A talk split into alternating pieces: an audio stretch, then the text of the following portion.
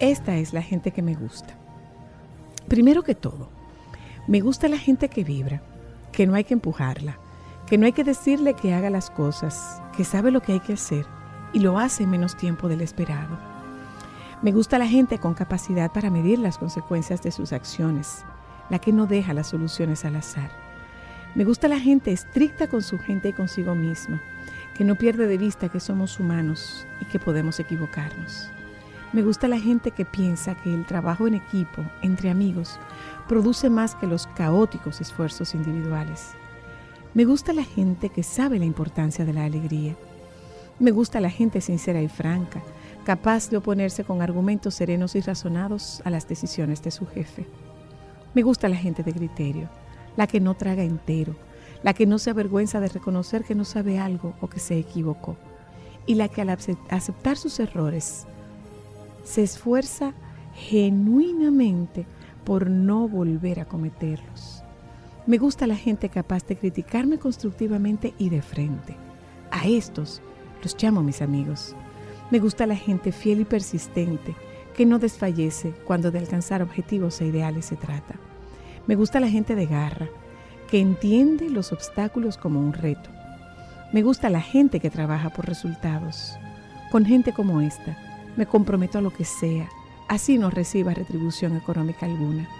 Con haber tenido esa gente a mi lado, me doy por recompensada.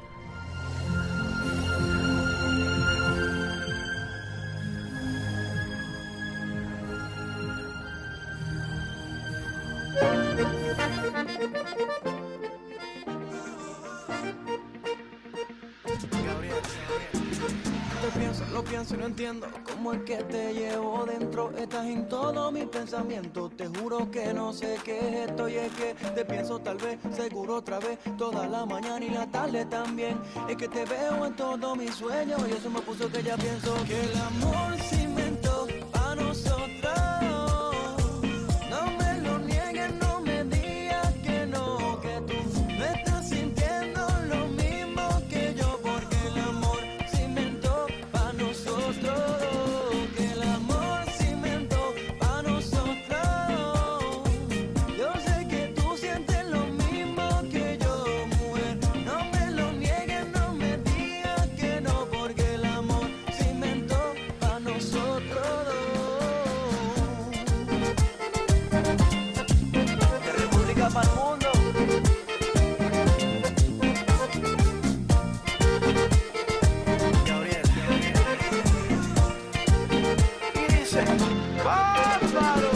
Whatever tomorrow brings, you can always count on me, cause baby, you know you and I are just one.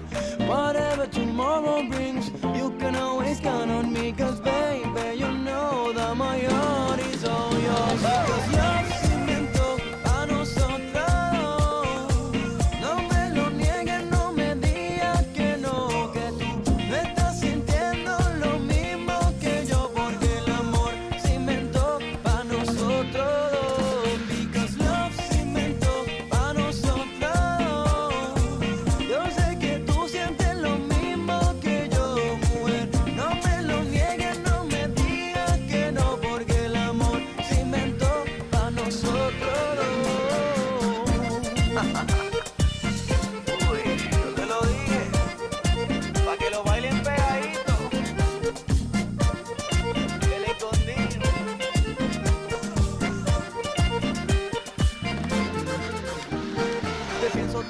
seguro otra vez, toda la mañana y la tarde también. Es que te veo en todos mis sueños y eso me puso que ya pienso que el amor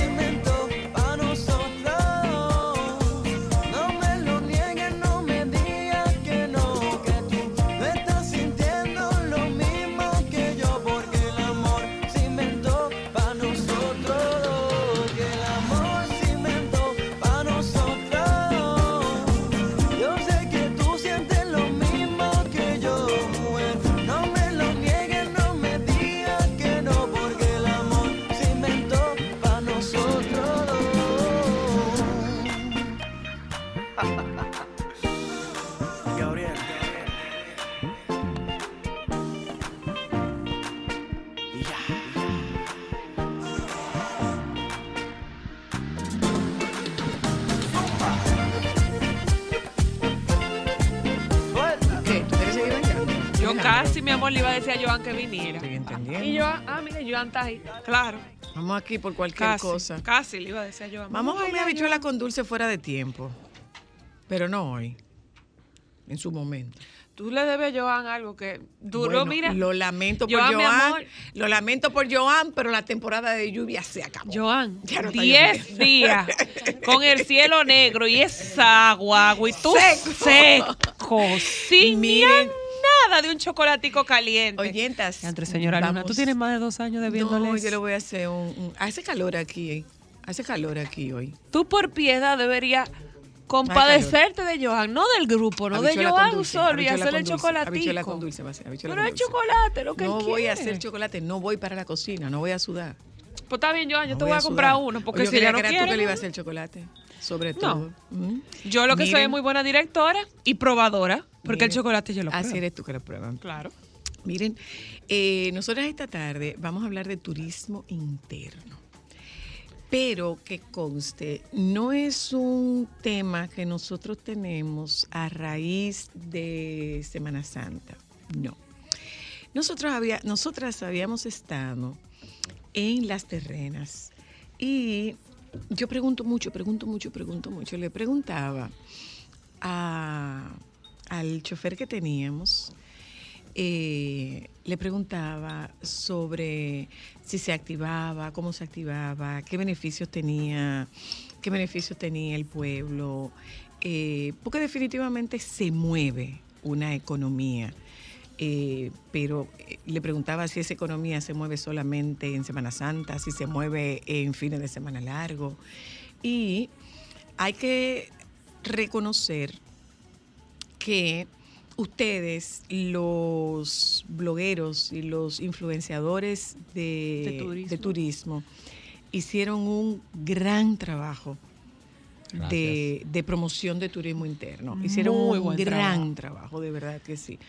En algunos casos eh, se les fue de la mano y aquellos lugares que eran lugares tranquilos eh, dejaron de ser lugares tranquilos porque ya los descubrieron y en algún momento pues se Tuvieron consecuencias Sí, de alteración. pero de, su- verdad de que su pero de verdad que hay que darles hay que darles el reconocimiento ustedes hicieron un magnífico Gracias, trabajo gracias. Siguen haciendo, la verdad de sí. promoción de turismo interno y bueno no es solamente que, que- que lo hicieron y dejaron de hacerlo sino que lo presentaron y a partir de ahí eso se convirtió más que en una tendencia en un referente Entonces, de sí. suerte que déjame ver yo me quiero Yo ir quiero este irme fin de pa' algún semana lado, ¿pa' pa' tal voy? sitio. Déjame buscar la cuenta De de Andariego, déjame buscar Léjate con Ale, déjame buscar Mochilera. Vale. Ustedes hicieron un excelente trabajo. De verdad que sí. Gracias, eso viniendo de usted, de verdad que un orgullo. Ay, qué No, orgullo son ustedes para nosotros, De verdad, porque un realmente excelente trabajo. ustedes le están dando la oportunidad a muchas generaciones de descubrir su país y de saber que nosotros somos más que bárbaros La, y que les, o sea, que les, o sea, Cada que lo vez típico que, yo uno oigo conoce. que alguien me dice, no, yo estaba en República Dominicana, yo le decía, no, tú estuviste en Punta Cana. sí, la idea es esa. Punta Cana no es República Dominicana, es lo mismo que Orlando y Disney. Tú fuiste a Disney, tú no fuiste a Orlando. Sí, La idea es esa, que la gente entienda que República Dominicana es mucho más que un hotel todo incluido y que tenemos, por nuestras condiciones geográficas, históricas y sobre todo eh, naturales, tenemos, Sobre todo esa tenemos joyas incalculables. Sin denostar Claro el, No, todo nada. incluido. No, no, no, claro que no, es parte eso. importante. Porque el todo incluido, incluso, eh, perdonando la la apertura de que redundancia, tú hagas ese tipo de eh, te incluye ese tipo de actividades. Sí, en algunos puntos, claro que en sí. algunos Claro puntos, que claro sí. que sí. Pero bueno, el tema de nosotras esta tarde es turismo interno y haremos un abordaje desde la economía, desde el medio ambiente Y desde la y movilidad. desde la movilidad. Eh, Víctor Félix es experto en municipalidad, está con nosotras esta tarde. Eriden Estrella es economista y Gary, de, Gary que es el bloguero de viajes y turismo interno. Eh, nosotros vamos a hacer este programa esta tarde y tú sabes qué nos falta ahí. Gastronomía. Nos, Sí. falta, nos falta gastronomía, nos, fal- nos falta gastronomía. Que, aprovecho para decirlo, yo tengo más de 10 años buscando a una persona que sea experto en cocina y que me pueda hablar de cocina regional de las distintas regiones. Yo puedo decirte que cuando se iba a casar mi hija Ámbar, yo decía, mi única solicitud es que si hay una mesa de quesos, sean quesos dominicanos de las distintas regiones. Entonces, eh, nosotros no tenemos un experto, bueno, la chef eh, Rosa, No, la chef le- Rosa y- Gómez. Y el chef Leandro incluso está haciendo Sí, una pero- propuesta muy interesante Ah, pero de recorriendo diferentes puntos del país y preparando la gastronomía de esos lugares. Pues La- sean bienvenidos. La única persona que tiene, que yo conozco, que tiene un dominio eh, de enciclopedia sobre la gastronomía de la República Dominicana es el señor Bolívar Troncoso, ah, sí. que es el actual director del Instituto Geográfico Nacional. Y él es Él experto. es geógrafo de carrera y se ha pasado la vida entera asesorando al Congreso en materia cultural, económica, Gastronómica. eh, sí, en proyectos culturales. Incluso Y es tiene- el actual director de la Fundación Sabores Dominicanos. Exacto. Pero ya-. Pero ya. Gracias Ya está por decírnoslo. Ya lo encontramos, lo ya lo encontramos. Sí. Hablemos un poco después de, de la introducción. eh, hablemos ampliamente sobre el tema de, de turismo interno y ver si, si realmente es, es más que equiparable, si es justa la, el movimiento de la economía versus el impacto que pueda tener el, el medio ambiente y la movilidad. Así que sean bienvenidos. Comencemos. Bueno, muchas gracias. Eh, ciertamente el impacto del turismo local es importante en las ciudades. Por ejemplo, hace un- una semana pudimos ver la movilidad en el tema de, las, de la Semana Santa, que mucha gente dice que parece que son una- un fin de semana largo común y corriente, pero no es así. A ver, No es así porque eh, hay dos tipos, de- hay dos componentes en, este, en esta movilidad.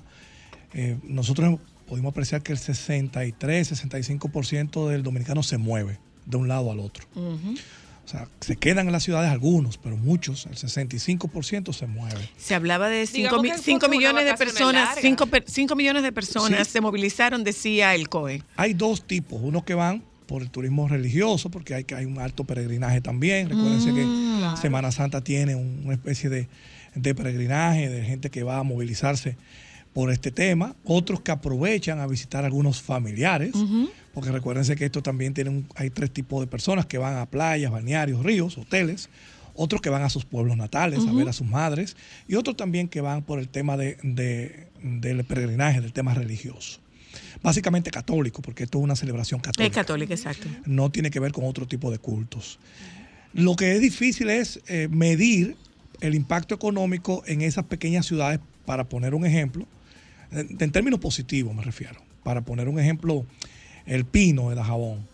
Aquí hay un montón de personas que viven en el Distrito Nacional que son del Pino. Imagínense que allí viven unas 4.000 personas. Pero cuando llegan, llegan 4.000 personas más. Entonces Claro. se duplica la cantidad de personas en el Pino donde no hay hoteles preparados para ellos, donde no hay Ni eh, ni siquiera. Comida. donde Sí, comer. Comida. Hay apenas una estación de gasolina que está en el cruce de Dajabón, pero lo más impactado de esto, lo más terrible es la generación de residuos en apenas tres días, el doble. Un ayuntamiento que tiene eh, unos Un magros, camión, unos magros recursos, Recursos, para claro. recoger la- No- la- no los desechos de tres días, la respuesta. 3.000, 4.000 personas, imagínense el doble.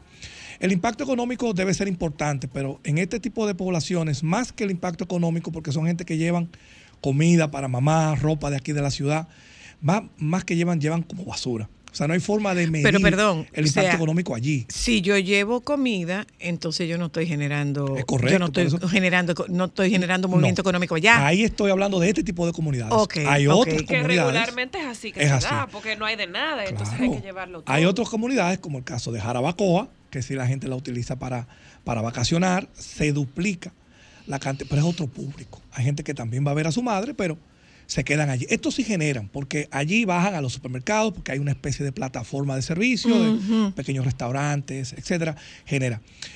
Lo más importante, y aquí es el número que yo quiero significar para concluir con mi parte esta primera etapa. Al mover tantas cantidades de personas, por lo regular, se mueven básicamente en el tema de, de vacacional turismo, en el tema de playas, ríos, balnearios.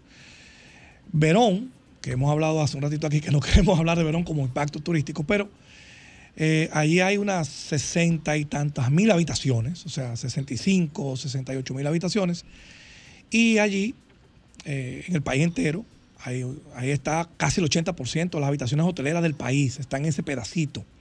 Pero se quedan en los hoteles el dinero, esto tiene una ley especial, y ese dinero como que no se derrama. No se derrama.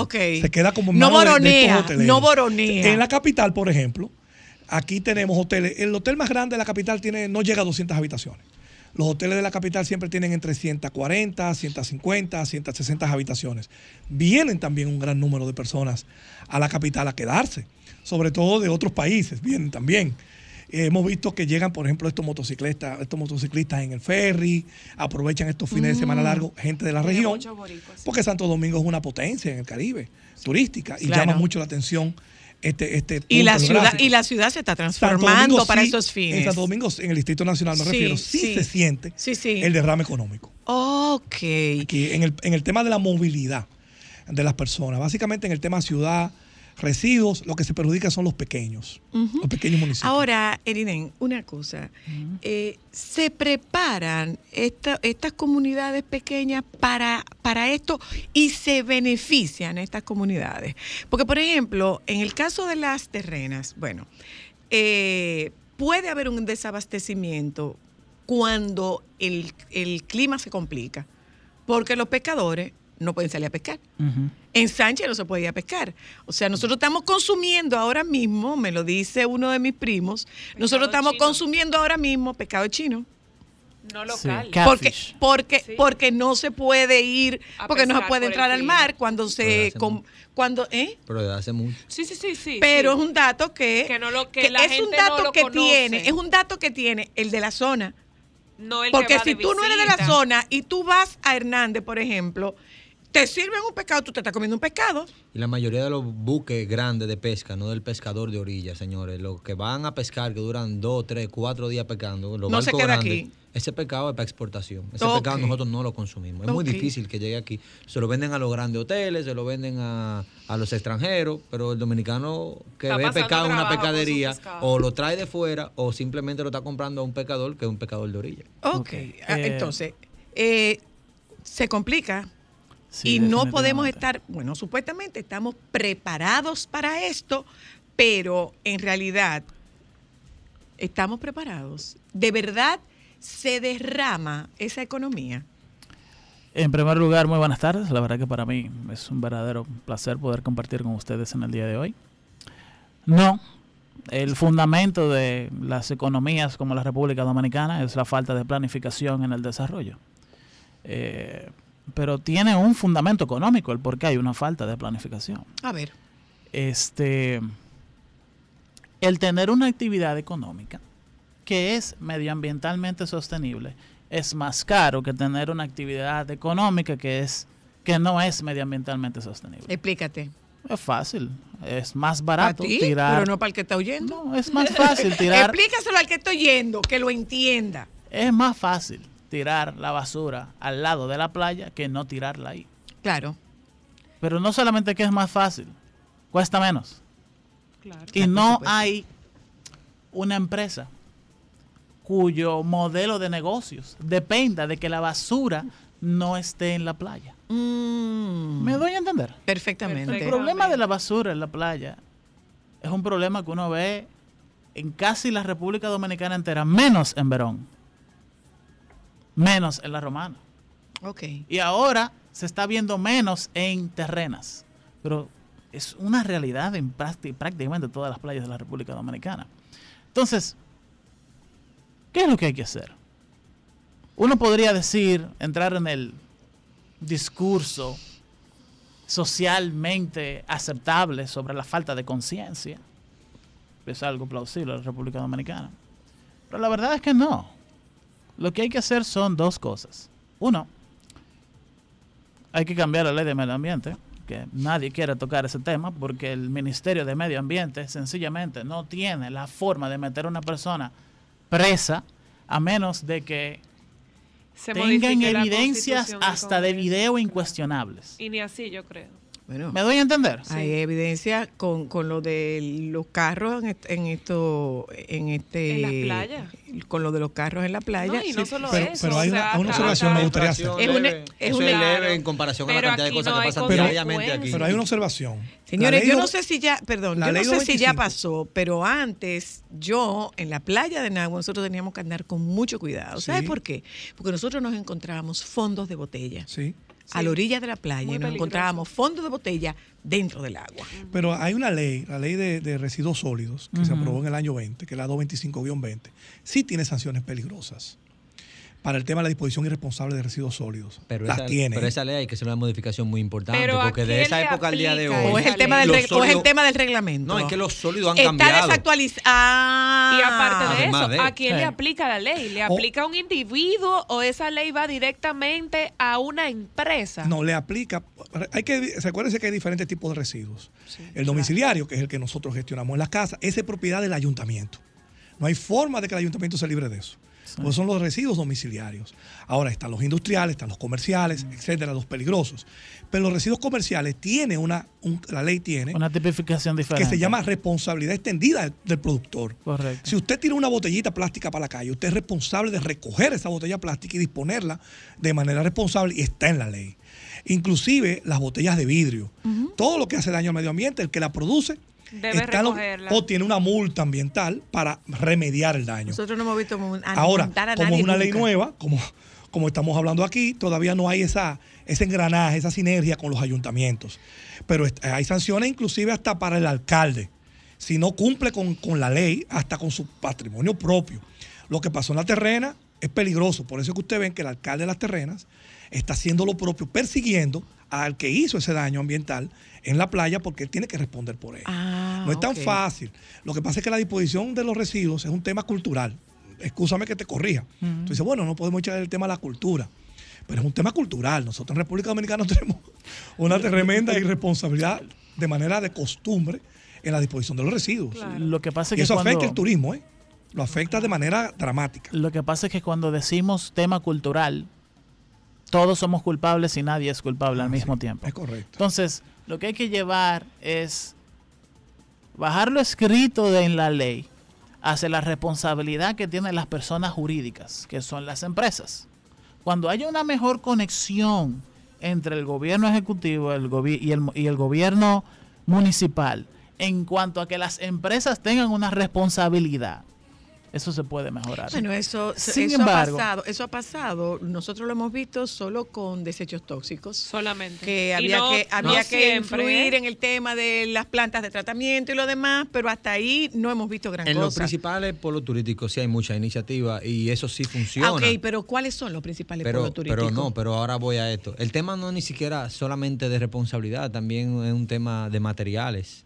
Aquí en nuestra nueva ley de residuos sólidos se debieron haber hecho ciertas prohibiciones porque hay materiales que definitivamente Pero, son incompatibles Las- con el medio ambiente. tienen, Lo que pasa es que fue gradual. Sí, Por la empresa, por la industria Pero local. es lo que dice pero te Gary. voy a Gary, lo que está diciendo Gary gradualmente aquí no debería haber fondo. Es correcto. No debería de existir. lo quitaron de la ley. Porque no hay necesidad. Pero ¿por qué lo quitaron de la ley? ¿Cuál es el ¿Por consumo qué? favorito de todo el que vacaciona? El La neverita de fondo. Ah, la neverita de Pero y los vasos de fondo y los platos los de vasos fondo. de fondo y los platos de fondo son, deben de ser los platos que más se utilizan en este país. Todos los platos del Así día es. vienen en un plato de fondo. Y no es. es que no existe una alternativa. Y la alternativa que existe tal vez es más cara Ahí, porque ahí hay vamos, ahí vamos, Sí, ahí está el, el- tema. El, Exacto. ah. El problema elemental es que una de las principales empresas de fondo de la República Dominicana es propiedad de uno de los principales miembros de las asociaciones empresariales de la República Dominicana. Entonces, cuando el proyecto de ley se propuso, el FOM estaba. Pero cuando se aprobó la ley, ya no estaba. Bien, Claro. yo quiero que retomemos Exacto. Exacto. un poco, yo quiero que, que- que recuperemos eh, por lo menos este tramo de la conversación sobre eh, la parte de si es real que hay un movimiento económico significativo, no para los polos turísticos, No, no, no. no para los polos turísticos, sino para esos Esas potenciales polos turísticos que hay en las distintas comunidades nuestras. No, no, tengo que ir a publicidad, porque tú sabes que aquí Ah, no, no, tenemos no. que comer. No, no. Ya volvemos, ya volvemos.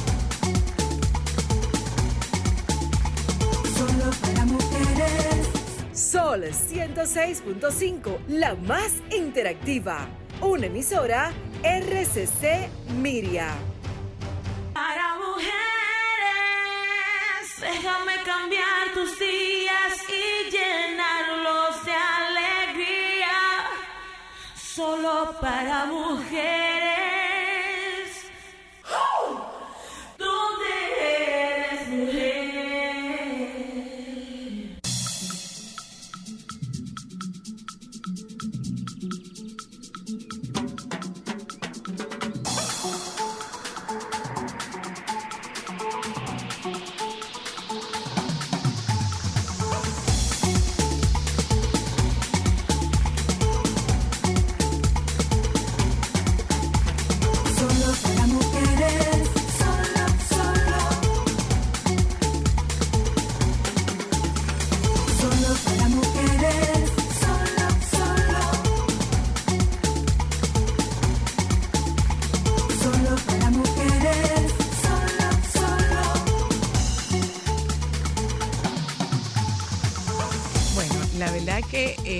Aproveche usted y, comparta con nosotros desde su comunidad eh, cómo ustedes viven la experiencia de las visitas en fines de semana largo, en asuetos o en fines de semana que la gente sale. eh, a mí particularmente, vamos para Nagua a comer. Y la, tú te encuentras con que los sitios, hay un, un sitio donde yo como mucho en Nagua, que se llama el mundo del marisco. Usted no consigue una, una mesa fácilmente en el mundo del marisco. Usted no consigue una mesa. Ahora, ¿qué pasa? Comemos ocho personas con 2.600 pesos. ¿Y qué comemos? Mariscos y todo. Ocho personas con 2.600 pesos. Y como estoy pegada ahí, a mí particularmente me reciben y me dan una la mejor sopa de pescado que hay en este país, que la hacen ahí. Toma, en lo que va llegando la comida. Y eso incluye la cerveza y los refrescos. 2.600 pesos. Entonces, también, Iriden, co- eso, eso tiene que ver contigo. El tema de los costos. ¿Es atractivo? ¿No es atractivo? Eh, lo que quisiéramos es como que las comunidades se beneficiaran de dominicanos que tienen el deseo y el interés de conocer su país. Mira, eh, la República Dominicana, hasta, hasta antes de la pandemia, porque realmente ha habido una disrupción turística bien fuerte en el mundo entero y obviamente que la República Dominicana ha formado parte de eso. Estaba recibiendo alrededor de 7 millones de turistas al año, en donde en un promedio, cada uno de esos turistas estaba gastando en nuestro país unos 3.500 dólares. Ese es un nivel de ingresos que debemos de plantear la forma de verlo desde el punto de vista económico es cómo llevamos al turista local a un, a un nivel de inversión, de gasto en sus propias vacaciones similar a ese. Las diferentes estrategias que se han implementado desde el punto de vista de, de algunos clústeres turísticos es basándose en una narrativa histórica del lugar al cual ese ese dominicano está visitando ese lugar. Una narrativa gastronómica que, dando un paréntesis, yo creo que es la verdadera manera bajo la cual un lugar en la República Dominicana se puede diferenciar del otro. Porque la gastronomía de la República Dominicana es extraordinariamente diversa y muy exquisita, sobre todo en la región norte, eh, incluso la parte norte de la región sur. Es increíblemente eh, diversa la gastronomía que se, que se encuentra en este tipo de lugares. Y por último está el turismo de aventura, que tiene una característica fundamentalmente diferente porque requiere de cierto nivel de transporte. Pero esas tres variables son las que desde el 2020 hasta la actualidad en el 22 más, más mejores frutos han tenido en la diversificación y en la, en, el- en la capitalización que tienen algunas regiones en cuanto al turismo interno. Lo malo de esto es que no se ve una política gubernamental hacia el desarrollo de identidades provinciales y municipales que lleven a que se desarrolle una narrativa histórica. Y tiene que ser tiene que ser estatal, porque porque eh, vamos a Punta Cana. Sí. Punta Cana no es estatal. No, no es estatal. El crecimiento de Punta Cana no fue Sí, estatal, tiene que ser estatal. Claro que sí. Y yo, yo lo voy a interrumpir y voy a verlo desde mi punto de vista, que va bien alineado con el de ustedes. Queremos recibir, bueno, estábamos recibiendo 7 millones de turistas y queríamos recibir 10. Ya. Y vamos a meter esos 10 millones de turistas en toda la costa de República Dominicana. Nadie se ha sentado a calcular el impacto de esos 3 millones de turistas adicionales que van a venir a impactar nuestras costas. O sea, eso hay un sinnúmero de problemas ambientales ahí. ¿Por qué estatalmente no se planifica para que esos 3 millones de turistas que nos faltan no vayan a destinos alternativos? Porque hay mercado para todo. Entonces, ¿qué no hace falta? No hace falta infraestructura, no hace falta, sobre todo, planificación y no hace falta un enlace directo entre tal vez los municipios, los turoperadores locales, que Claro. sí hay muchos turoperadores, asociaciones de guía comunitaria en casi toda la provincia. Y jóvenes y, muy jóvenes. y los o sea, grandes, que- y los grandes mercados, porque tú no haces de nada organizándote como provincia, organizando un grupo de una asociación de guía, organizando tus destinos naturales. Cuando tú no vas a cuando recibir tú no tienes turismo. acceso a los mercados. Claro, Entonces, claro. eso es una, una intermediación que tiene que lograr el gobierno, porque Totalmente. ellos no la van a lograr, porque Ah, ese es peso de ese tour operador, de esa gente que trae mil turistas, una persona en, en los cacao, como hablábamos ahorita en la pausa, nunca va a tener acceso a ese mercado. No, Porque no le conviene económicamente. Claro que no. Eso tiene que ser una multa del Estado. Mira, de cada mil que tú traigas, 100 tienen que ir para allá. Mira, eh, los estudios se han hecho. Lo que pasa es que no son públicos, porque quien los ha solicitado y quien los ha financiado no son instituciones públicas, son empresas. Tú te has hecho una muy buena pregunta. Es, si yo quiero establecer un hotel en una playa, esa infraestructura necesita de una buena infraestructura de, De manejo de... humano. No, no, no, de manejo de aguas residuales. Estamos hablando de infraestructura medioambiental. Por ejemplo, si tú quieres tener 500, una habitación de 500... Un ah, hotel de 500 un hotel habitaciones. de 500 habitaciones en un lugar, eh, la infraestructura de pozos sépticos, de las tuberías, de No. las aguas, todo eso, tiene un fuertísimo impacto en un microecosistema como lo que es una playa en la República Hasta la compactación de la arena con la gente pisándola. Exacto. Entonces, eh, en esto tiene que entrar alguien como el gobierno que no lo vea desde el punto de vista de se invirtió un dólar y tenemos que sacar 10 dólares de aquí. El tema Sino está... de preservación. Sí, el, el tema está en que se haga una planificación territorial efectiva.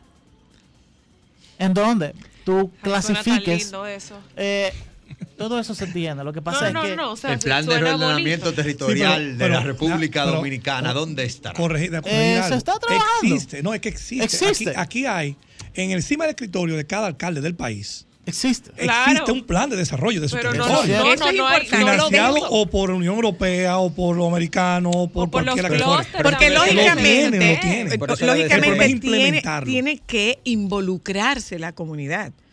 ¿Eh? Es lo mismo que pasa, por ejemplo, cuando se hacen casas ¿eh? Esta- todas estas asociaciones, todas estas fundaciones, eh, techo, una casa, todo esto involucra a la parte necesitada siendo un elemento activo. Entonces, Sí. esto tiene que ocurrir con la comunidad involucrada de manera activa. Sí. No puede ser que se lo llevemos y punto, pero es, es lo que no está pasando, que falta de voluntad, falta de recursos, falta de planificación, ¿qué? Yo estoy con Gary. Porque Gary dice que tiene que haber un involucramiento estatal.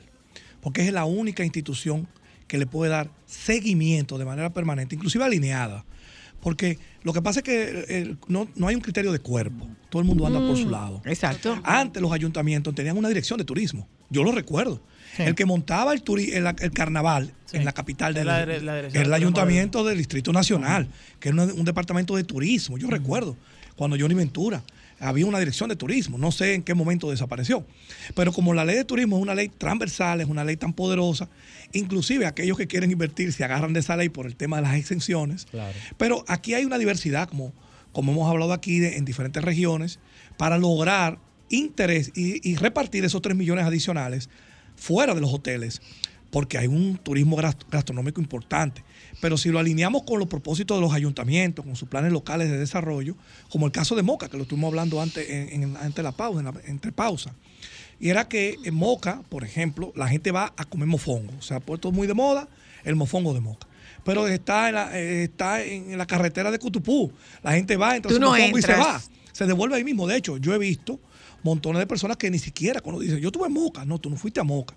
Tú llegaste, te comiste tu mofongo y te devolviste. Entonces el ayuntamiento de Moca tiene un plan en este momento de instalar una especie como de minibuses en el sitio de los, Sí. de los mofongos. Una ruta histórica. Una ru- para que la gente se monte Señores, lo gratuitamente. hace, lo hace, y llegue a lo la- hace Constanza.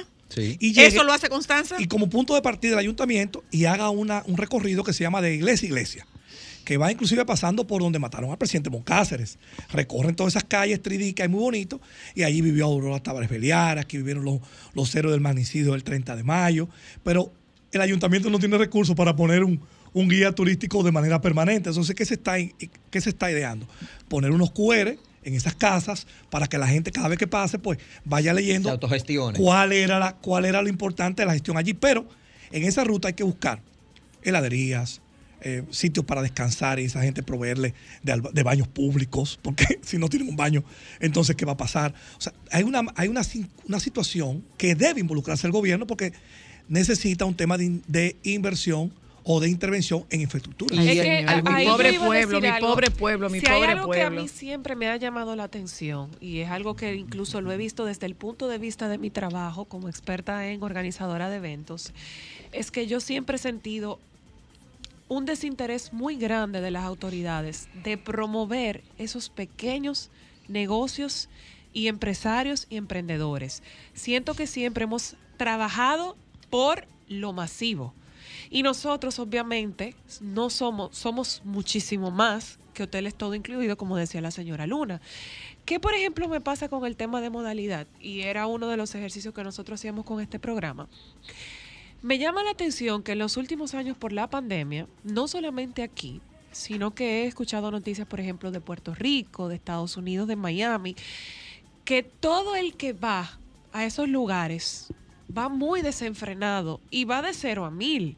O sea, va sin medir las consecuencias de cuál es su comportamiento ni del impacto que va a tener, no solo en el medio ambiente, sino en la paz y la estructura de esas comunidades. O sea, y mi pregunta es, ¿esto se va a seguir dando? ¿Va a seguir empeorando? ¿Hay alguna forma de que esas comunidades puedan prevenir este tipo de catástrofe para que no pase, por ejemplo, lo que pasó ahora por segunda vez en las terrenas?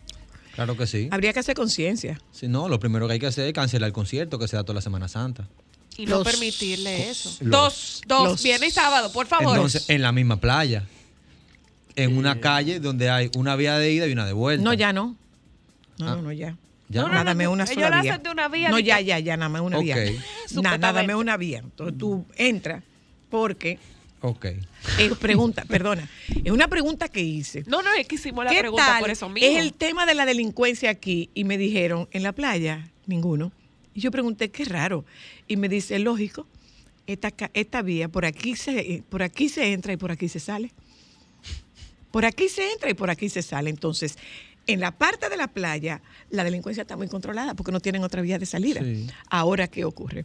Que adelantándose a lo que ellos esperaban, que también es otra historia y es lo que yo veo con la, con la eh, autovía del Nordeste.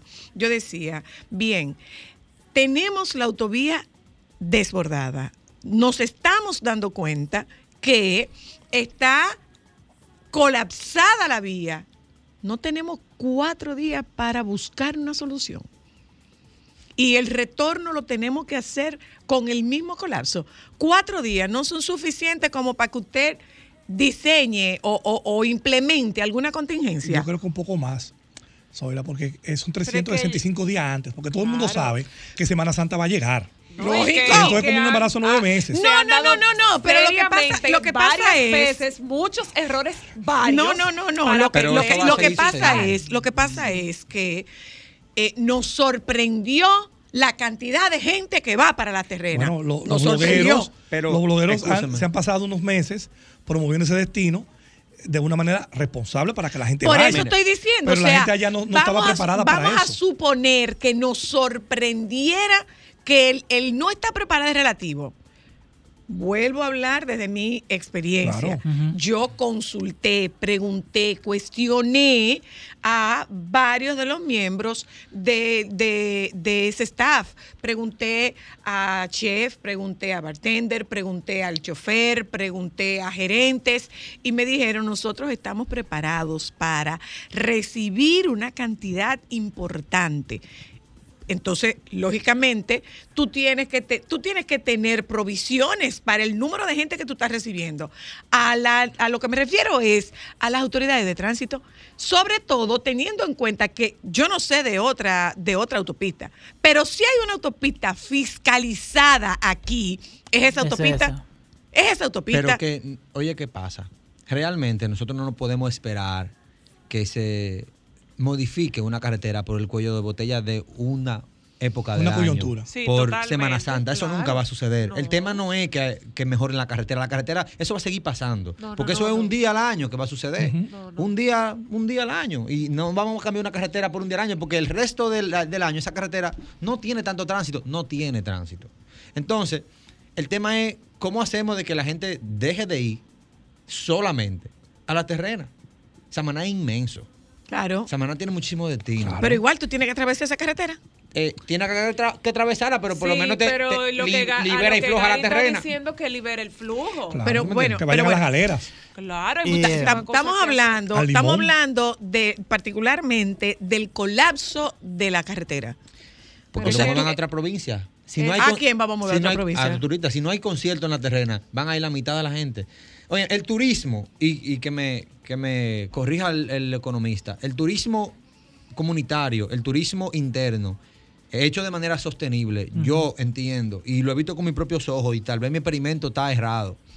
Es la manera más rápida de cambiar las condiciones de vida de personas en República Dominicana y más en Eso comunidades remotas. Claro, Sí. claro. Porque la educación no lo es, porque le toma 20 años a una persona ser profesional. Claro. Sin embargo, hoy llega Y un turista y hoy compró y hoy pagó. Totalmente. Entonces, es la manera también más rápida de que la gente se empodere de sus recursos naturales y que la gente cuide los recursos naturales defienda sus en recursos un naturales. país donde sabemos que tenemos esa carencia. Pero donde- agregándole a eso que tú dices, Señora, la Gary, yo- cantidad de pez loro que se pesca en agua es La- una cosa alucinante. Agregándole a eso que tú dices, Gary, yo recuerdo cuando yo era usuaria de las terrenas en Semana Santa, estamos hablando de hace 16 años, posiblemente 2005-2006, la calidad de persona que iba y la calidad de actividades que se promovían era totalmente diferente. Por ejemplo, yo soy usuario de la música electrónica, siempre me ha encantado el house.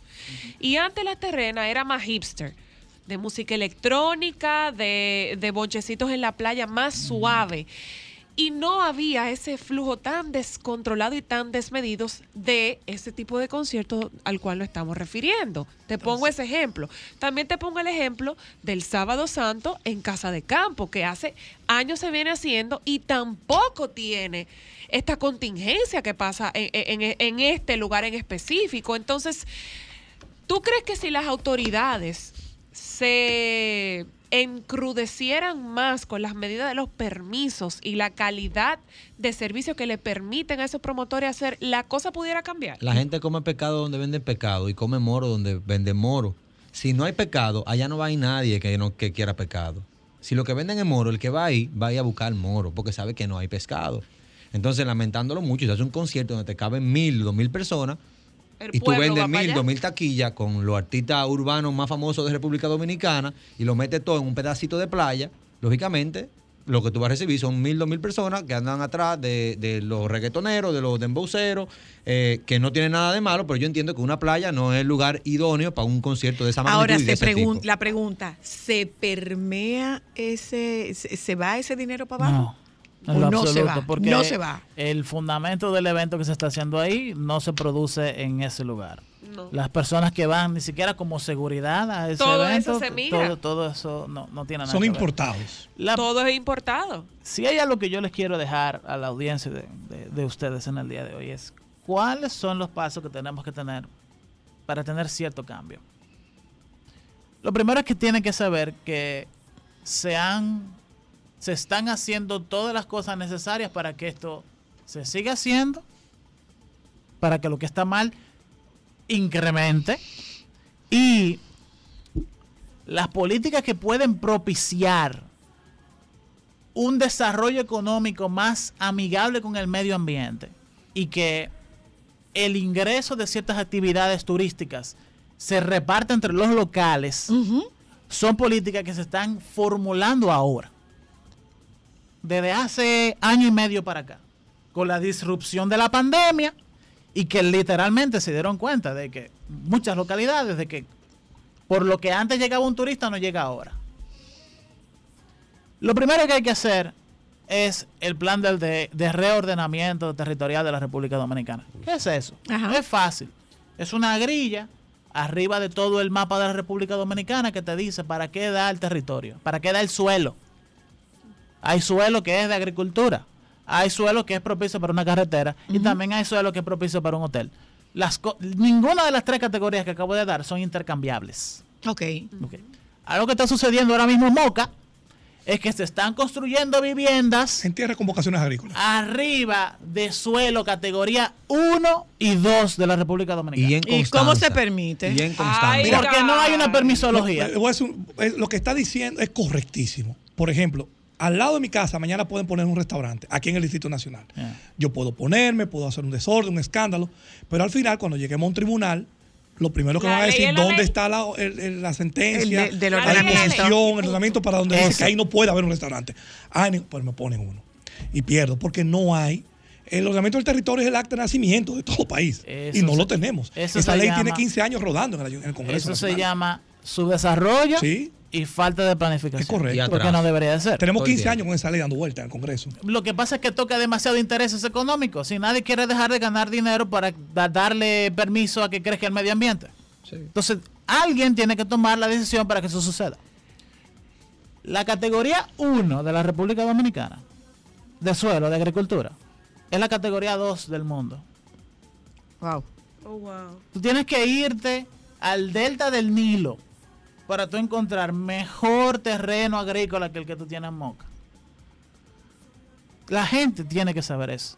Y están construyendo. Apartamentos, Ahora- torres No. que cuestan 10 millones de pesos un apartamento Pero en en Moca, lugares señores. también ¿Un donde se apartamento en Moca? Sí, sí, sí. ¿De lo 10 sepa. millones? Sí, sí, sí. Sí. Señores, Ay, pero en lugares, en lugares donde las condiciones climáticas La permiten, permiten que solamente se den ese tipo de vegetales, como Sí, Constanza. sí, Está sucediendo lo mismo. Ay, ¿Dónde tú vas a sembrar? Ok. En Constanza, el, el valle completo, el valle completo de Constanza Debería es un ser pueblo. para eso. Y debería ser de siembra. Es un pueblo. Pero no es para eso, porque hay una ley de medio ambiente que por encima de los 1200 metros de altura tú no puedes construir puedes. nada para proteger la montaña. Y como la gente no puede construir arriba, construye, Construye abajo. abajo, Dice que es donde se donde producen los vegetales. Ahora, una cosa. Voy, voy un momento a publicidad. Ay. Eh, ¿Podemos hablar de Pedernales? Claro Ay, que sí, por supuesto. Necesito que hablemos de Pedernales. Ya volvemos. Ay.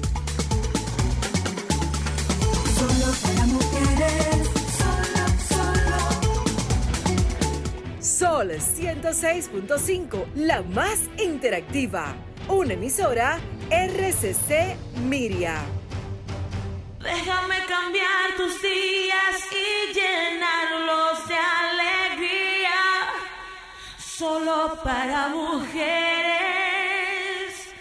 ¡Oh! ¿Dónde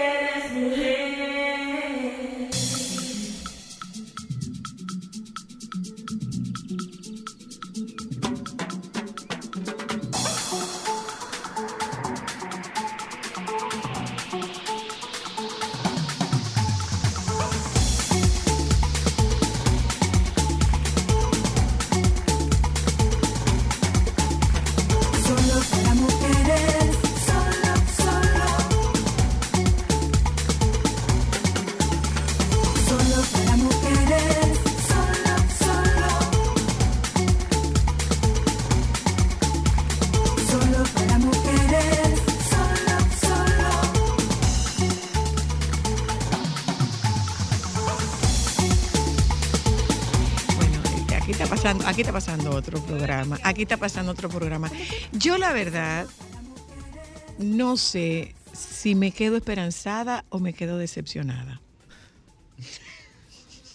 Hay esperanza. No sé si yo- me yo- quedo yo esperanzada o me yo- quedo decepcionada. Y hablo, hablo particularmente por mi pueblo. Eh, yo, yo no he encontrado, todavía no conozco a una autoridad que haya salido de nuestro pueblo, que haya utilizado sus influencias para lograr que nuestro pueblo, que mi pueblo, se desarrolle, que, que en nuestro pueblo se desarrolle el turismo, por ejemplo. Eh, y, y, ¿Y qué? Nagua está entre dos polos, Puerto Plata y Samaná, pero un senador no está para eso, pero un senador tiene influencias y tiene acceso a donde se toman las decisiones. Pero yo no he encontrado todavía a nadie que le duela a este pueblo. O sea, Nagua tiene el Hotel Sinaí, pero si tú te vas a las playas, tú no encuentras un hotel en Nagua, en las playas, que tienen una, una línea costera de las más hermosas que tiene este país. O sea, tú tienes la posibilidad, una vez tú sales, lo que te dicen es la carretera de, de Samaná. Esa carretera no es de Samaná, señores. Esa carretera te lleva a Nagua. O sea, para tú ir a Samaná tienes que coger Nagua. otra carretera. Correcto. Entonces, nosotros cogemos esa carretera y Hasta en tú eso discriminada. pero lógico, tú comienzas a ver playa, playa, pero que tú te pares y te bañas donde te dé la gana. Y No hay un hotel. nosotros no tenemos un hotel. Insisto, las autoridades de mi pueblo, no de mi provincia, las autoridades de mi pueblo y las de mi provincia también, eh, tienen acceso a donde se toman las grandes decisiones y que hasta donde yo he visto, no hay una decisión que impacte con el desarrollo turístico de mi ciudad. De la provincia sí, pero de la ciudad no. Yo creo que Entonces yo no sé si tengo esperanza o me decepciono. Esto tiene dos vías. Primero, Decepcionarme o tener esperanza. No, tú puedes abordar la causa de tu decepción o esperanza de dos, de dos puntos de vista. Uno, Nagua debe de crear su propia historia. ¿La tenemos? ¿Dónde está? ¿La Exacto. tenemos? ¿Dó- ¿Dónde está? amor, la historia de En por libros- ti en, en una No, mata de no, no, no, si señor, no, señor, no, señor, esa época no, señor. se sabe. Hay que sacarla de los libros. Ok. Bien. L- los libros son buenos, pero no son suficientes. Hay que ponerlo en un plan de comunicación de Nagua, de la identidad de Nagua. Ok.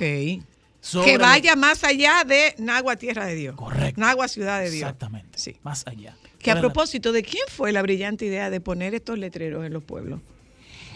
¿De cemento? Ajá. Yo no sé, porque a mí no me gusta ninguno. Eso, eso, eso empezó a, eso. proliferar. Y yo recuerdo que en, una- en, una acuer- en una- en un encuentro de alcaldes, había, eh, lo primero que hicieron esos, esos, esos íconos, eh, entrada de los pueblos, eh, básicamente son los del Cibao. Y eso empezó a como a gustar. Y todo el mundo empezó a decir qué bonito se ve. Antes se usaban arcos. Lo que pasa es que vieron uno por ahí en Colombia, se usa mucho eso. Y, Y- vieron uno y dijeron, vamos a hacer Y en un mismo. encuentro de alcaldes, toditos se pusieron de acuerdo, inclusive son los mismos que lo hacen, son como tres o cuatro ingenieros que, que- Ok. que se pasan entre ellos los números. ¿Tiene algún resultado eso? Bueno, la gente se tira fotos y la foto dice el nombre de la provincia. Pero para mí eso es lo que causa más accidentes de tránsito que donde estés. ¡Gárgame!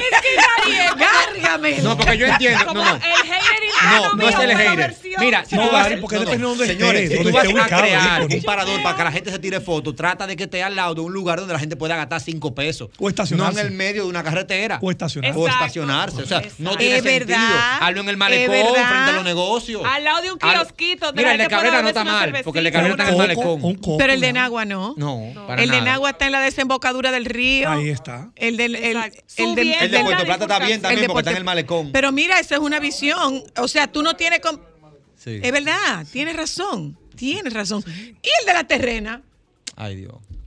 Seguimos con la en la No, mitad de la nada. Continúa, continúa con la esperanza. En la mitad de la nada, donde representa un riesgo que tú te pares, tú mandes una foto. Continúa con con- la esperanza. La historia de Nagua en los libros no es suficiente. Hay que crear una estrategia de comunicación en el que no solamente se ponga la historia de Nagua, sino que es Nagua hoy día, que me ofrece a mí en Nagua. ¿Cuáles son, por ejemplo, los principales platos Atractivos. Y la gastronómicos Ajá, Nagua? ¿O qué actividades de deporte, o culturales, o de biología yo puedo hacer en Nagua? Todo eso hay que estructurarlo comunicacionalmente el gobierno. Porque no puede ser el gobierno. El gobierno tiene que fungir un rol en esto. Tiene que determinar cuántos hoteles es factible colocar en Ok. agua. Claro. ¿Y qué tipo de hotel? ¿En ¿Qué dó- tipo de hoteles? ¿En dónde? Y luego de que tú dices en dónde, tú decides qué cantidad de habitaciones puede tener ese lugar. Tomando en cuenta que tú no puedes colocar, y estoy clarísimo con esto, que no pueden ser de 3.000 habitaciones, ni de 1.000, ni de 1.500. Claro. No, porque no es claro. atractivo. Para No, no, no, pero además el impacto. Claro. Vamos a crear permiso para tres hoteles de esta cantidad. Lo primero que debe de hacer el gobierno es crear un acueducto lo suficientemente factible para que se coloquen esos tres Claro. hoteles ahí. No es La peor fácil. agua O de sea, la República. Dominicana está en el este. Sí. No, y crea- eso no crea- sirve para nada. Crear las condiciones de infraestructura y crear las condiciones económicas para que Yeah. ese hotel se pueda suplir de las personas locales. Local, porque de lo que ta- de lo que estamos tratando con este programa es justamente del beneficio local Correcto. de los visitantes Correcto. Entonces, o que representan los visitantes. hay que saber que hay diferentes tipos de turismo. Yo sé que eso es obvio entre ustedes, pero quizá para el público la cosa no esté tan clara. ¿Ustedes saben cuál es el turismo medioambientalmente más factible? Ajá, El turismo de ultralujo. Crear 20, 25 habitaciones, boutique, en una montaña, alrededor de un río, con buenas instalaciones, en el que el concepto sea 10 empleados por huésped. Masajistas, acupuntura, eh, Chef de primera categoría. chef de per- Lo que pasa con lo que pasa con Bali, por ejemplo. Lo que Y en entonces- ¿Eh? lo que pasa en Amanera. Ok. Ajá. enfocarse en darle la mejor experiencia de su vida a 30 personas que vengan de donde sea, pero que tengan la capacidad no de pagarte 3.500 dólares, No, más, el doble, el triple. sino 40.000. Ahora, si hay algo valioso en esa parte, voy a hablar de mi zona, pero por lo que tú has dicho, Gary, eso está expandido en toda la geografía nacional. La calidad del Del trato. trato del personal.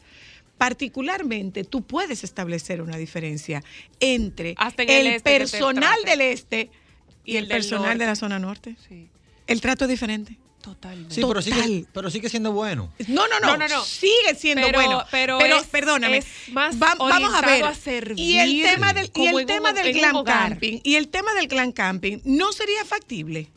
Sí, claro.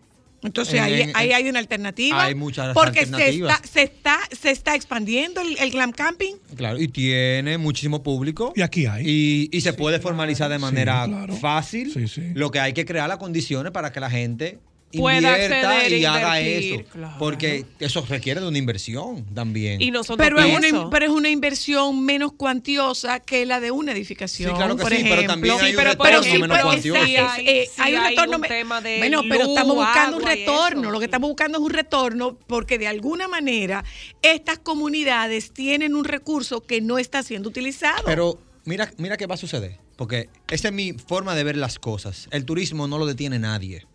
En los países colapsados todavía existe el turismo, señores. sí. Sí, claro. Todavía. En estados fallidos. En, óyeme, en lugares, señores, la gente va a, a los, a los cementerios a hacer Sí, turismo. claro. O sea, el turismo es un fenómeno imparable. Oh, Y Gary, nosotros Gary. República Dominicana lo hagamos bien o lo hagamos mal, siempre vamos a tener turistas. Pero El el, está- volcán, el volcán de las Islas Canarias generó turismo. Para que tú veas. Generó turismo. Eh, en nosotros como país está ahora, en el impacto que va a causar el turismo que nosotros estamos recibiendo. Nosotros estamos en el punto clave ahora de nosotros decidir si nosotros vamos a acabar con el país Eso es. Ah, sí. o si nosotros vamos a recibir un turismo Totalmente. un poquito más consciente y más sostenible. Y si nosotros somos capaces de hacer switch, porque ese turismo de lujo del que estamos hablando ahora mismo, que tú estabas mencionando, que es el mejor realmente, ese turismo de lujo, anda Pero es buscando más cosas- reducido. es muy reducido, pero anda buscando cosas muy específicas. Sí, Nosotros eso. tenemos que apuntar hacia el turismo sostenible, al turismo ecológico, donde están estos, eh, los americanos nuevos que trabajan en tecnología, los nuevos, los nuevos jóvenes que tienen otra manera de ver las cosas, de ver la vida. No están pensando en irse por un risol a sentarse a beber trago el día entero. No. Andan buscando escape. Esper- a- anda Es una buscando experiencia. Nuevas una vivencia. de vida. El turismo se está, el, el turismo está girando Está mejorando. hacia la experiencia. Ha cambiado muchísimo. Ha cambiado nuestro turismo. Pero muchísimo, señores. Y tú te das cuenta, nada más viendo la manera Sí. Óyeme, las excursiones que se venden en el hotel, todo incluido, Viven los- hoteles viven vacíos ahora mismo, han en el cambiado. sentido de que la gente quiere Antes la- salir a explorar. Claro, la gente ahora ve una cascada, la gente quiere que lo lleven a una playa, hace un zip line. Eso no se veía antes. Antes la gente se trancaba en un hotel ahí, tú veías a todos esos rubios con la barriga afuera. Bello. A beber romo En la piscina. La gente, sí. A maraculo. romo en, la, la piscina. en la piscina. Hay, hay, Sentado todo en el pool bar. hay Claro muchísimas sí. oportunidades dentro del turismo. Lo que pasa es que debe de hacerse una planificación. hay que hacer un- reordenamiento. Yo insisto. O sea, hay que quitar mi- cosas que no deberían Yo estar. insisto en mi preocupación por esas comunidades y vuelvo a ustedes. Eh, ustedes hicieron un gran trabajo que en un momento tan crucial como fue el tema de la pandemia y el encierro, ustedes movieron, ustedes movilizaron gente y movieron la economía de esas poblaciones, porque eh, tú te vas a los cacaos, por ejemplo, y te incluían una comida, Sí. entonces, ahí se mueve la doña que cocina, ahí se mueve el productor de, de, De los productos. de productos El agrícolas. chico del Ahí, mandado. ahí se mueve, se mueve, aunque sea mínimo, pero se está moviendo. Entonces, ¿qué es lo que estamos buscando? Bu- conseguir un equilibrio entre el desarrollo, porque no es una oposición al desarrollo, conseguir el equilibrio entre el desarrollo, el medio ambiente y la economía de los locales. Ya volvemos. Sol 106.5, la más interactiva. Una emisora RCC Miria. Solo para mujeres.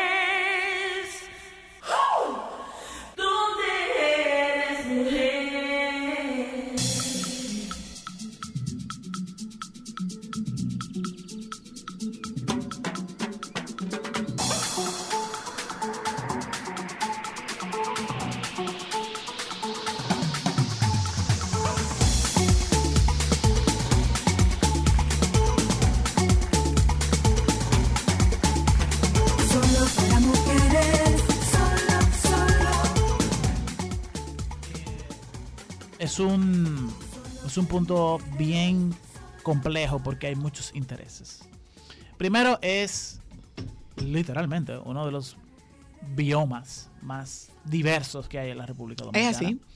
En donde un impacto medio, pequeño, ahí puede provocar que alrededor de 20 tipos de aves migratorias eh, no puedan hacer su ciclo anual de forma correcta y eso incluso afectaría a otros países de la región latinoamericana. Por el otro lado, es- tiene un altísimo potencial minero porque la arena que hay es de muy buena calidad y hacer cemento en un lugar como Pedernales sale 70-80% más barato que hacerlo en cualquier otro lugar de la República Dominicana. Y estoy hablando de algo meramente industrial. Por el otro lado, es muy sensible a las variaciones de temperatura. En el sentido de que hay, hay una belleza marítima, ¿no? aparente, lógica, que es altamente sensible. Tú no puedes ahí establecer un hotel demasiado grande.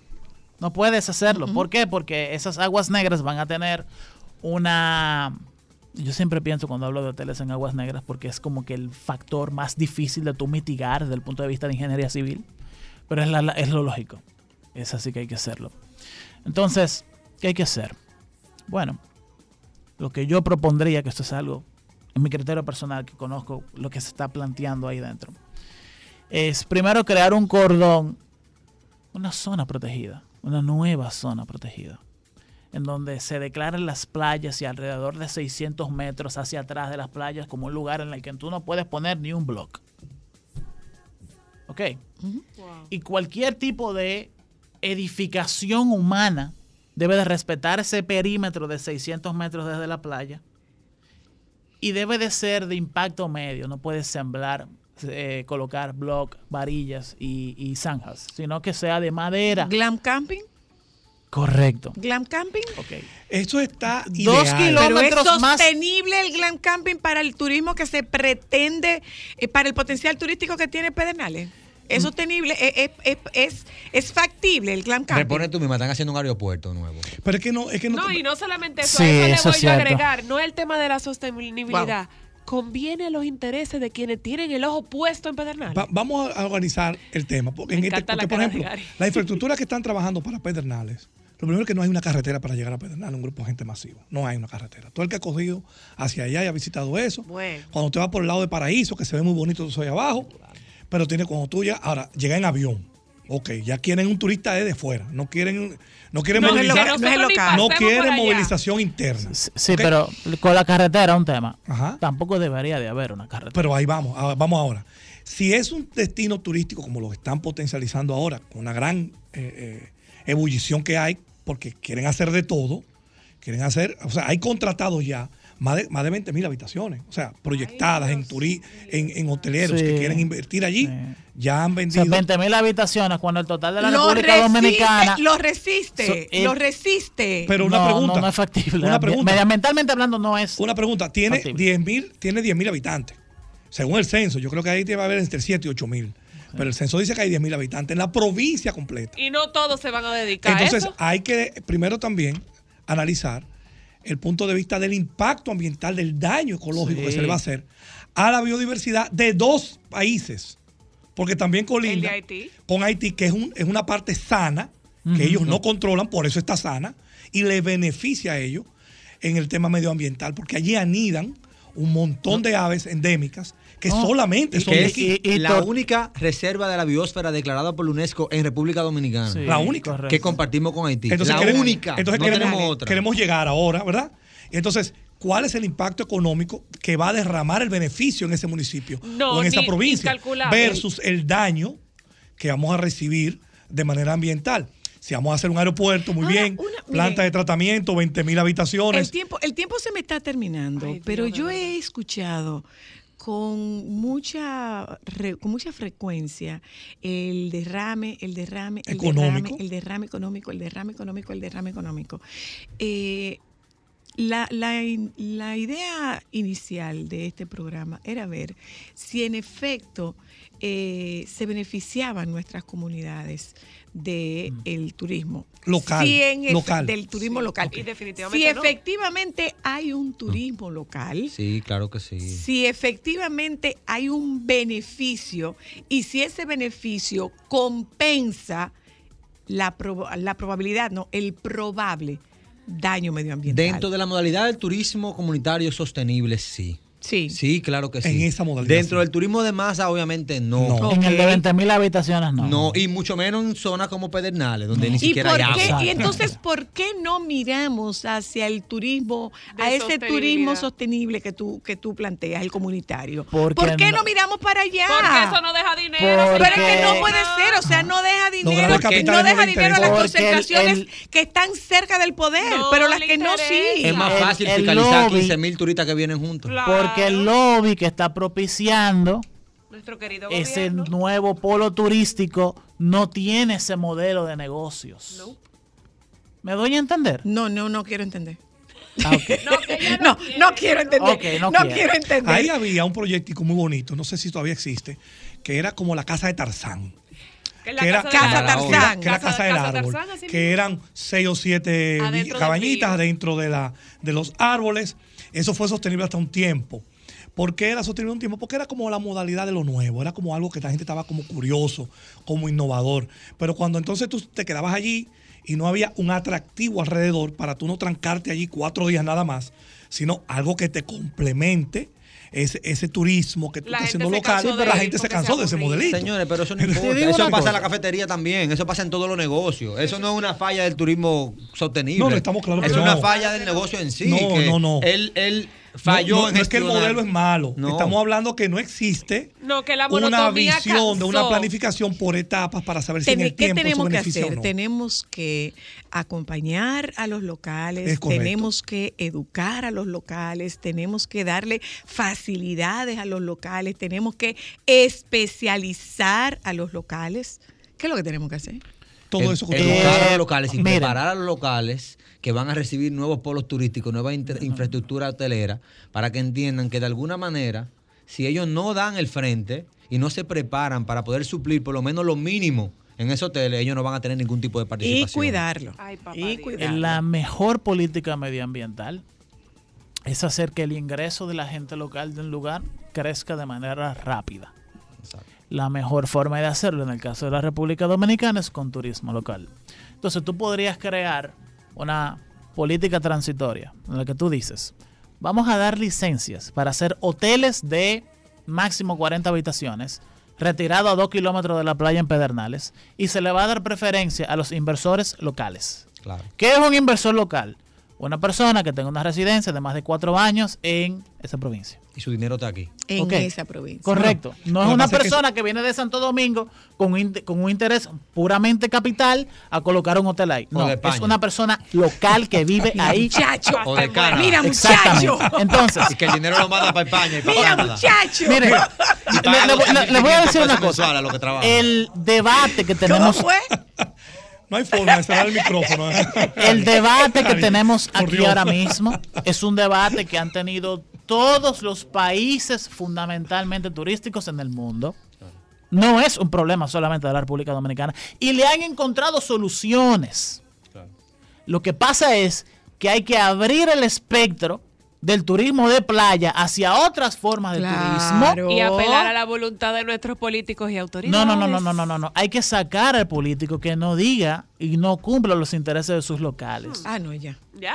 Yo Ya, quiero- ya. No, y en Me el tengo caso- que despedir. Me tengo que subir despedir. con algo. Pero en el caso específico de Pedernales, primero que eso, hay que sanear la Sierra de Bauruco, que es un parque que está Ah, claro que intervenido, sí. donde hay miles de tareas de aguacate ya sembrado en un parque nacional que produce todo el agua de Pedernales. se supone que no da para Pedernales. Y ahora queremos poner hoteles para también sacar el agua al mismo pueblo de Yo quiero Pedernales. concluir con algo.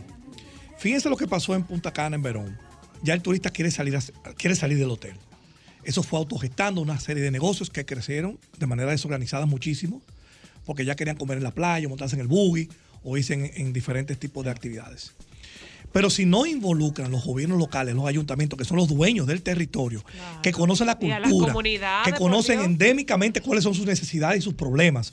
Porque yo de aquí de Santo Domingo puedo decir que al pino le falta esto, pero el que sabe bien lo que le falta al pino son la gente y del pino. sensibilizarlos. Pero y, y a preparar esto, pero si no se vincula con el territorio, con el dueño del territorio, No lo Claro. van a lograr. no se va a integrar, no se va a lograr. Yo creo que ese es el primer paso, Gracias. integrar a este territorio, a sus autoridades y la cultura de ese pueblo, entenderla para saber Y realmente promoverla. qué se puede promover y traer. Como bien dices tú, Eriden, sacar la historia de los libros. Sacar la historia. y, y convertirlas en experiencias. correcto.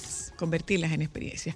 Gracias. Tremendo Nos programa. juntamos a ustedes mañana, si Dios quiere. Quédense con los compañeros del Sol de la Tarde. Eh, yo me debato entre la decepción y la esperanza, pero igual, yo siempre me voy a inclinar hacia la esperanza. Algún día va a aparecer alguien que quiera hacer algo por ese pueblo que yo amo. Nos juntamos mañana. Solo para mujeres, Sol 106.5, la más interactiva. Una emisora RCC Miria.